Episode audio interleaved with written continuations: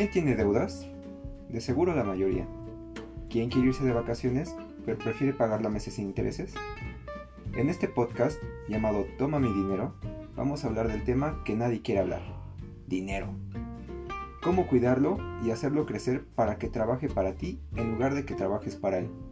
La misión de este podcast es que todo el mundo ahorre y tenga una mejor vida financiera y, por qué no, una vida plena en la que puedan hacer sus sueños realidad.